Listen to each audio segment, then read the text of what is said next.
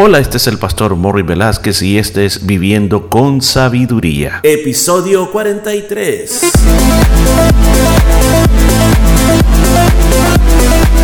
Y en el programa de este día estaremos aprendiendo cómo aplicar la sabiduría de Dios a nuestra vida a través del libro de Proverbios. Muchos consejos muy hermosos basados en la palabra de Dios. Todo esto y mucho más en Viviendo con Sabiduría.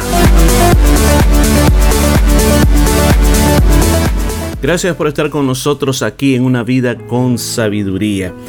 El Espíritu Santo siempre creo que tiene una palabra para nosotros. Estoy tratando de hacer eh, estos episodios y que lo que salga salga de, lo más profundo de nuestro corazón al interpretar el libro de Proverbios. Y quiero aprovechar también en invitarlo que usted pueda escuchar nuestro podcast todo lo que tenemos disponible para usted y especialmente le recomiendo eh, el libro de los salmos. Así como estamos haciendo proverbios ahora, hace unos años atrás hice el libro de los salmos, casi me tomó dos años en hacerlo. Eh, son creo más de 200 episodios del libro de los salmos, desde el Salmo 1 hasta el Salmo 150. Le van a bendecir mucho, así como me bendicieron mi vida personalmente. Así que recuerde dónde lo puede encontrar en Spotify, en Anchor FM, Google Podcast y muchos más. Trate de recibir esa bendición de la palabra de Dios y que su día comience siempre conectado con Dios. Bueno, entonces estamos listos para este día, para continuar. Estamos siempre en el capítulo número 10. Y hoy vamos al versículo número 15. Dice, las riquezas del rico son su ciudad fortificada. Es algo que yo creo que usted lo habrá sentido. Eh, dentro de nuestra parte como seres humanos, cuando nosotros sentimos que tenemos mucho dinero en nuestra cuenta bancaria, que tenemos todas eh, nuestras deudas pagadas y un buen ahorro en el banco, llegamos a sentirnos como que no nos falta nada, llegamos a sentirnos seguros eh, sin ninguna preocupación. Pero por el otro lado, cuando nos damos cuenta de que no hay dinero, que no hay comida, que no podemos pagar las cuentas, nos llegamos a sentir desesperados y comenzamos a vernos lo que pasará si, por ejemplo, no pagamos la electricidad, nos la van a cortar. Nos comenzamos a sentir de que no tenemos para hacer el shopping de la semana, qué vamos a comer y comienza a crearse una ansiedad dentro de nosotros. Salomón está poniendo y diciendo que las personas que tienen esta abundancia, esa abundancia, esa riqueza, es como un castillo fuerte para ellos. O sea, en otras palabras, sienten, sienten que eso es lo que los protegerá, el tener sus riquezas. En muchas partes en la Biblia se habla de que poner nuestra confianza en las bienes de este mundo no es algo bueno. Hay otra parte en las escrituras que dice que a las riquezas le salen alas y se van. En otras partes también la palabra de Dios ha enseñado que todo lo que nosotros podemos lograr o acumular, eso desaparece. Y eso es poner la confianza en cosas vanas. En una ocasión el Señor hablándole a los levitas, se estaba repartiendo la tierra le dijo el Señor, mandó este mandato a Moisés, le dijo a todas las tribus de Israel les vas a dar su porción de tierra, les vas a destruir a donde ellos van a poseer, cuál es la tierra que les vas a dar. Pero a los levitas les dice, no les vas a dar nada, no les vas a dar ningún territorio, sino que van a haber lugares donde yo voy a asignar para ellos. Pero eso no va a ser posesión de ellos, porque yo seré la porción de ellos. Yo creo que una de las cosas que nosotros en esta época debemos de considerar es de que tenemos que aprender a depender de Dios.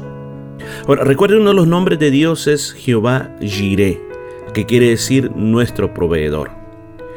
Lo que nosotros siempre tenemos que mirar es que quizás no tengamos dinero, es que quizás no tengamos los grandes recursos. Pero tu ciudad fortificada tiene que ser el Señor, porque de ahí es donde dependerá todas las cosas. Las cosas no dependen del esfuerzo que tú pongas, porque tú te puedes trabajar duro, tener muchos trabajos, pero al final te vas a dar cuenta que el dinero no te alcanza, como le dijo el Señor eh, por medio de un profeta al pueblo de Israel. Usted dice, recogen su salario y lo echan en sacos rotos. No, no tienen ni para comprar ropa para calentarse. Cuando comen, dice, quedan con hambre porque no tienen lo suficiente. Nuestra fuerza, nuestra provisión siempre vendrá de parte de Dios. El salmista David dijo que él jamás había visto que de la generación de los hijos de Dios que anden mendigando pan. ¿Por qué? Porque el Señor siempre provee. Y eso debe ser nuestra ciudad fortificada. Y, el desmayo de los pobres, dijo, es su pobreza. Es lo que nosotros hablábamos. Pero nosotros, gracias a Dios, tenemos a nuestro Señor que le clamamos, le pedimos y muchas veces el Señor va a utilizar a nuestros hermanos, muchas veces aún va a utilizar a personas que no conocemos que nos van a ayudar y nos van a ayudar a salir adelante. Se recuerda también en la Biblia, se habla de aquella hambruna que había en los tiempos de Israel y el Señor manda, escuchen, manda al profeta Elías a un río, en ese río él tenía agua y también mandaba que los cuervos le llevaran carne y pan al profeta Elías. Y luego lo manda donde una viuda muy pobre y ahí hace un milagro grandioso. O sea, Dios siempre estuvo proveyendo. Por lo tanto, no tenga temor. Si usted está atravesando en este momento situaciones como esta, tome confianza en Dios, clame a Dios, que Dios no se va a olvidar de usted. Dios va a hacer un milagro en su vida. Versículo 16 dice, la obra del justo es para vida, mas el fruto del impío es para pecado. Entonces está diciendo que la persona que tiene esa relación con Dios, la persona que sus pecados han sido perdonados, pues tiene algo. Y ese algo es la vida. ¿Y cuál es la vida? La vida de hoy y la vida futura. Pero bueno, todo ser humano tiene vida, claro. Eh, en las palabras, en el Nuevo Testamento, en el griego, se ocupaba tres palabras para vida. Una era la vida psicos, o sea, la vida, tu vida mental, tu vida intelectual. La otra es la vida bios, o sea, el estar vivo biológicamente. Y la tercera, la más profunda, la más alta, es la vida zoe, la vida con Z, zoe. Esa vida es la vida que Jesús vino a dar, una vida diferente, una vida más allá. Entonces aquí la palabra de Dios está diciendo que esa es la vida que tiene aquel que vive con Dios. ¿Por qué razón tiene esa vida? Porque sabe que Dios es su porción, que Dios no lo deja, que Dios es su fortaleza. Cuando hemos encontrado la vida Zoe con Jesucristo, nos damos cuenta que no estamos solos, que tenemos su favor, que tenemos su cuidado, que tenemos el Espíritu Santo, que cuando estamos tristes, solos, deprimidos, está esa mano que nos levanta, nos ayuda para que nosotros sigamos adelante. Pero dice, más el fruto del impío es para pecado. O sea, ¿qué gana el malvado? El malvado simplemente gana el castigo de Dios. ¿Por qué? Porque está separado de Dios. Y vuelvo a repetir, si tú estás separado de Dios es porque tú así lo, lo has decidido. Simplemente, ¿qué es lo que tienes que hacer? Arréglate con Jesús. Tu estándar de vida, escuche, tu estándar de vida no es lo suficientemente alto como para llegar hacia Dios. Ahora, ¿hay una manera de hacerlo? Sí. ¿Cuál es la manera de hacerlo? Arrepentirte de todos tus pecados. Entrégale tu corazón a Jesucristo. Jesús murió para levantar tu estándar para la comunicación con Dios. Cuando tú aceptas a Jesús, lo invitas a tu corazón, inmediatamente tú eres elevado a la calidad del justo. Y como justo tú puedes tener esa comunión con Dios. Es muy fácil. Es muy fácil lo que tú tienes que hacer. Solamente recibe a Jesús en tu corazón y tú vas a poder vivir esa vida de bendición. Versículo 17 dice, camino a la vida es guardar la instrucción, pero quien desecha la reprensión hierra. Mire que qué bien lo pone. Tú quieres ir en que te vaya bien en la vida. Acepta la corrección. Acepta lo que te están diciendo. Imagínate cuántas veces tú quisiste hacer algo que te iba a matar. Por ejemplo, jugar con la electricidad. Yo me recuerdo en una ocasión, eh, cuando yo era pequeño, en la casa en la cual vivíamos, tenía un muro muy alto y a mí me gustaba subirme en el muro.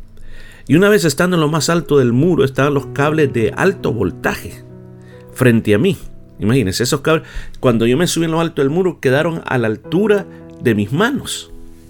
Y en mi cabeza de niño, jamás pensé en lo que produciría si yo me colgaba de eso. Pero mire, yo no sé cómo fue. Pero recuerdo que sí tenían esos cables de alto voltaje como un revestimiento de, de hule. Y, yo me colgué de ellos y me estaba colgando, colgando, colgando como, como que como que era una cuerda para jugar.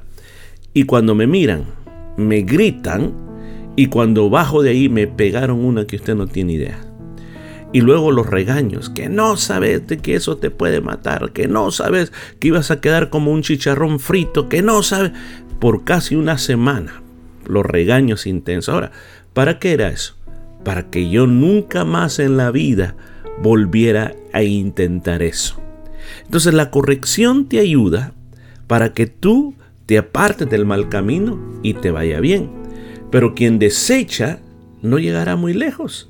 ¿Se acuerda aquel proverbio popular que dice el que no escuche el consejo no llega viejo? Bueno, de aquí está sacado.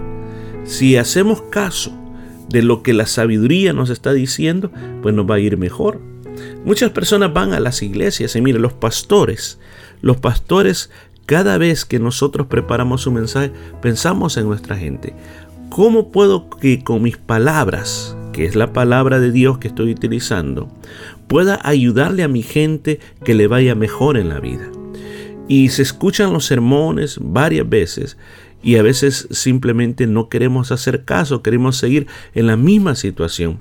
Pues hoy te estoy llamando, escucha el consejo para que te vaya mejor en la vida. Así que vamos a continuar mañana hablando esta vida con sabiduría.